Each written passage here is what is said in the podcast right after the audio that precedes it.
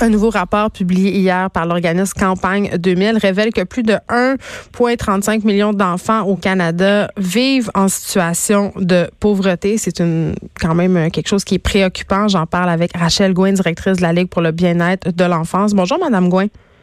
Bonjour. Écoutez, euh, d'emblée, on pense souvent, puis c'est un préjugé que la pauvreté, ça se passe ailleurs. Ben oui, mais ailleurs où?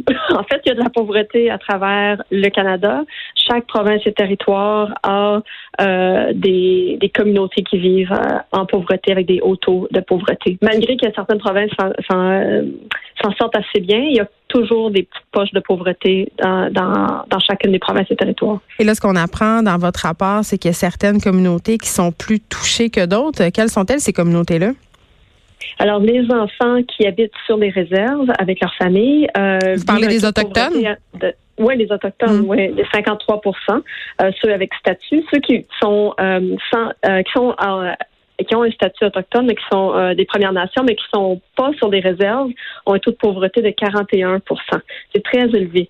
Euh, puis pour les enfants qui n'ont pas de statut, euh, qui sont euh, pas sur réserve, c'est, on, on voit 32% de pauvreté. Donc 32% de ces enfants-là, avec leur famille, vivent dans des situations de pauvreté. Puis qu'est-ce qui ne sont pas les seuls. Les enfants immigrants, les, enfants de famille, des résidents permanents aussi, on voit des taux de pauvreté de 35% Donc c'est c'est certaines communautés qui sont particulièrement touchées. On parle aussi des familles monoparentales qui sont dirigées par une femme. Ça, c'est pas une surprise.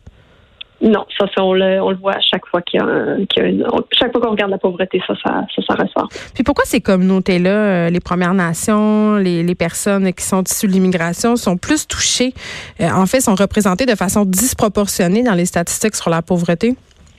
Oui, ils ont des raisons un petit peu différentes historiques, c'est certain. Mm. Euh, pour les Premières Nations, euh, on sait qu'il y a eu de la discrimination dans le financement pour les programmes sur réserve, le financement en, en santé, en euh, les services sociaux, mm. en éducation. Donc ça, ça joue pour beaucoup. le colonialisme, les aides résidentielles et tout ça ont donné un coup aux familles que les gens s'en sortent encore. mais aussi, on regarde les questions de logement qui ont un gros rôle à jouer, l'accès aux services. Euh, donc, il y a plusieurs facteurs. Puis, les, questions de logement viennent toucher les familles immigrantes aussi, c'est sûr, quand ils, quand arrivent ici. Oui, mais même, euh, bon, dans les lieux qui sont dédiés aux Autochtones, les lieux dans lesquels on les entasse, moi, j'ai vu des images vraiment préoccupantes circuler des enfants qui habitaient dans des maisons qui n'ont pas l'eau courante, des maisons placardées. On dirait qu'il y a certaines communautés peut-être qui intéressent moins nos gouvernements. Ben, j'oserais croire que c'est pas le cas. J'aimerais ça croire qu'en fait, qu'on se préoccupe de chaque enfant, que chaque enfant mérite de vivre en dignité et avec respect. donc, euh, j'aimerais, tu sais, le gouvernement, c'est sûr qu'ils ont fait des promesses et tout ça, mais oui, en effet, il faut régler la situation d'eau courante, de logement. Euh, c'est un facteur important euh, dans le, la pauvreté puis dans les traumatismes que vivent ces enfants-là. Quand un enfant vit dans une famille qui est aux prises avec la pauvreté, qui se demande où ils vont rester, comment ils vont euh, leurs enfants, euh, c'est très traumatisant. Euh, ça a un effet négatif sur la santé mentale, la santé mm. physique, la réussite scolaire pendant des années à venir. Mais oui, et puis un des facteurs que, pour lesquels, euh, en ce cas, qui peut contribuer à ce qu'on se sorte du cercle de la pauvreté, c'est l'éducation. Puis ça peut être difficile de se concentrer à l'école si on vit dans un milieu inadéquat, puis si on part le matin le ventre vide, c'est bien évident. Là. Certainement, certainement. Des programmes d'alimentation, de, comme les, les, dîners à l'école, des choses comme ça, ça peut certainement aider aussi. Donc, les, pour remédier à cette pauvreté-là, il y a des, plusieurs facteurs. Certaines choses qu'on peut faire pour améliorer le revenu des familles à, bas revenus, mmh. euh, dont l'allocation familiale euh, pour les enfants. Euh, cette allocation-là a, a, réussi depuis 2015 à réduire la pauvreté de 11% C'est une mesure qui fonctionne très bien. Mais est-ce que c'est suffisant? Non, c'est pas suffisant à, elle seule. Euh, d'ailleurs, il y a beaucoup des familles qui sont les plus touchées qui accèdent pas encore pour toutes sortes de, raisons. Soit qu'il y y a beaucoup de paperasse à faire, c'est pas tout le monde qui se sent capable de, faire ça. Il y a des, il y a des euh, obstacles aussi pour certains enfants leurs parents n'ont pas un statut, donc ils peuvent pas appliquer pour ces fonds-là. Euh, donc, il y a des barrières à accéder. Mais attendez un petit peu, Madame Gouin. Euh, il me semble que depuis quelques années, et là, corrigez-moi si je me trompe, l'allocation canadienne pour enfants, euh, d'emblée, on est inscrit quand on accouche à l'hôpital, c'est-à-dire que quand on transmet les documents de naissance, on est inscrit à ce fameux registre-là. Non, euh, non. non, euh, pas au fédéral, parce qu'au Québec, c'est automatique, mais au fédéral, peut-être ah, qu'il faut encore remplir les, les papiers. Ben, parce que moi, j'ai trois enfants, puis à mon troisième enfant, j'ai rien eu à faire, ça s'est versé tout seul, sauf au fédéral. Ah, Donc, ben, peut-être que ça serait le temps qu'on qu'on emboîte le pas. Oui, oui, si on peut enlever les barrières, c'est certain. Oui, oui, absolument. Vous avez parlé tantôt des, des repas dans les écoles.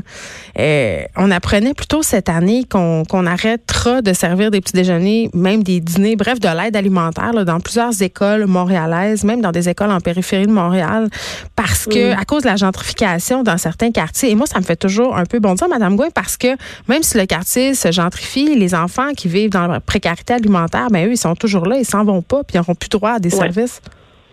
Oui, en effet. Je pense que c'est la moindre des choses de s'assurer que les enfants y ont à manger. Là. que, puis on peut pas faire faire euh, remplir plein de paperasse à tous les enfants pour euh, leur famille pour savoir si oui en effet ils devraient recevoir le petit déjeuner. C'est une question d'équité puis de, dignité pour que tout le monde puisse euh, être traité de façon égale. Une chose qui ressort de votre rapport et j'aimerais que vous m'expliquiez comment ça se fait, c'est qu'on évaluerait mal la pauvreté au Canada. Elle serait plus étendue qu'on croit. Oui, en fait, le gouvernement a adopté une mesure euh, de panier, une mesure du panier de consommation. Donc, il regarde qu'est-ce que, quels biens et services est-ce qu'une famille a besoin, mm. euh, est-ce que, puis combien ça coûte? Est-ce que, est-ce que les familles dans telle et telle région peuvent se payer ce panier de biens et de services-là. Euh, donc, malheureusement, dans le panier, ben, il manque une couple de choses. C'est le service de garde, des prescriptions. Euh, cette mesure-là s'applique pas sur les territoires, elle s'applique pas sur les réserves. Donc, les communautés qui sont les plus touchées sont comme pas bien mesurées. Euh, c'est comme un servicieux finalement. Il n'y a pas de service, donc on peut pas comptabiliser tout ça. Donc, ils n'ont pas de service encore parce qu'ils sont pas comptabilisés. On s'en sort pas, là. Oui, ben, il y a des meilleures mesures. Comme la mesure qu'a utilisée Campagne 2000, c'est la mesure du faible revenu. C'est basé mm. sur ce que les gens soumettent avec leurs taxes. C'est le, le, recensement, c'est l'information du recensement. Puis on voit un écart. si on utilise la mesure du panier de consommation, ben on comme il, y a une grosse différence, un écart de combien, c'est quoi le taux de pauvreté au Canada? Est-ce que c'est 18,6% comme dit la, faible, la mesure de faible revenu, ou de 9% comme dit la, mesure du panier de consommation? Mais ces enfants-là, -là, l'écart, c'est des enfants qui, qui sont aux prises avec les mêmes stress, les mêmes problèmes, euh, puis on, se doit de les compter pour pouvoir adresser les, euh, la situation. On ne peut pas juste disparaître.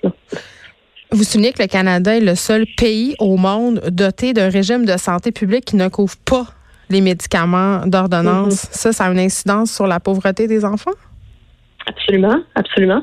Euh, c'est une des recommandations de campagne 2000. En fait, il y a des recommandations pour bonifier les revenus, mais aussi tous les services, les, que les médicaments puissent être couverts pour tout, euh, toutes les toutes les familles de façon équitable, donc universel, un système de, euh, service de garde universel qui existe euh, au Québec d'ailleurs. Mm-hmm. donc un mélange de, de, de, mesures qui vont bonifier les revenus pour que les familles arrivent mieux et ensuite tous les services qui font en sorte que qu'on prend bien soin des, des enfants et qu'ils puissent bien grandir. Est-ce qu'il y a d'autres mesures dont on n'a pas parlé qu'on pourrait prendre pour réduire la pauvreté? Vous parliez euh, bon de l'allocation canadienne pour enfants qui a quand même fait euh, baisser drastiquement 11% c'est pas rien. Là. Euh, est-ce qu'il y a d'autres mesures qu'on pourrait adopter pour faire réduire encore plus les chiffres par rapport à la pauvreté des enfants? Parce que c'est un enfant sur cinq là, qui vit en situation de pauvreté au Canada.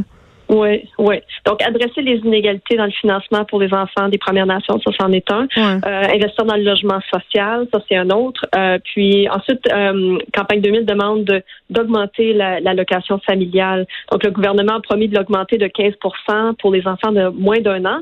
Mais en fait, c'est très efficace, puis on devrait l'augmenter plus, puis arriver à nos objectifs plus rapidement. Parce que là, au rythme où on va, là, on va réduire, on va éliminer la pauvreté dans 155 ans. C'est trop lent, là. Ben effectivement, puis j'ai envie de dire euh, au niveau de l'augmentation des prestations euh, pour enfants, pourquoi pourquoi les augmenter seulement pour les enfants en bas âge? Parce que je comprends les couches puis le lait quand on n'allait pas, ça coûte cher, mm-hmm. mais plus ils vieillissent, plus ça coûte cher parce qu'ils font des activités, euh, ils font toutes sortes de choses. Donc pourquoi tout le temps considérer Puis c'est le cas aussi au Québec là, que les enfants en bas âge ça coûte plus cher? Mm-hmm. C'est sûr qu'investir dans la petite enfance, ça, ça, a un impact sur la réduction de pauvreté. Mais comme vous dites, ces besoins-là, ils disparaissent pas après un an. T'arrêtes pas d'être euh, pauvre à 12 ans, là? Oui, c'est ça, exact. Donc, la campagne 2000 demande à, on, augmentons, mais augmentons-le pour tous les enfants jusqu'à jusqu'à ce qu'il ait l'âge de 18 ans. Madame Gouin, merci. Rachel Gouin, directrice de la Ligue pour le bien-être de l'enfance. On se parlait par rapport à cette étude qui est sortie mardi par l'organisme Campagne de Ville qui nous révèle qu'un enfant sur cinq au Canada quand même vit dans la pauvreté. Et ce qui ressort de cette entrevue, c'est que les chiffres seraient encore plus grands. Si le Canada évaluait mieux la pauvreté, on aurait euh, peut-être un portrait qui est encore euh, moins reluisant. De 13 à 15. Les effrontés.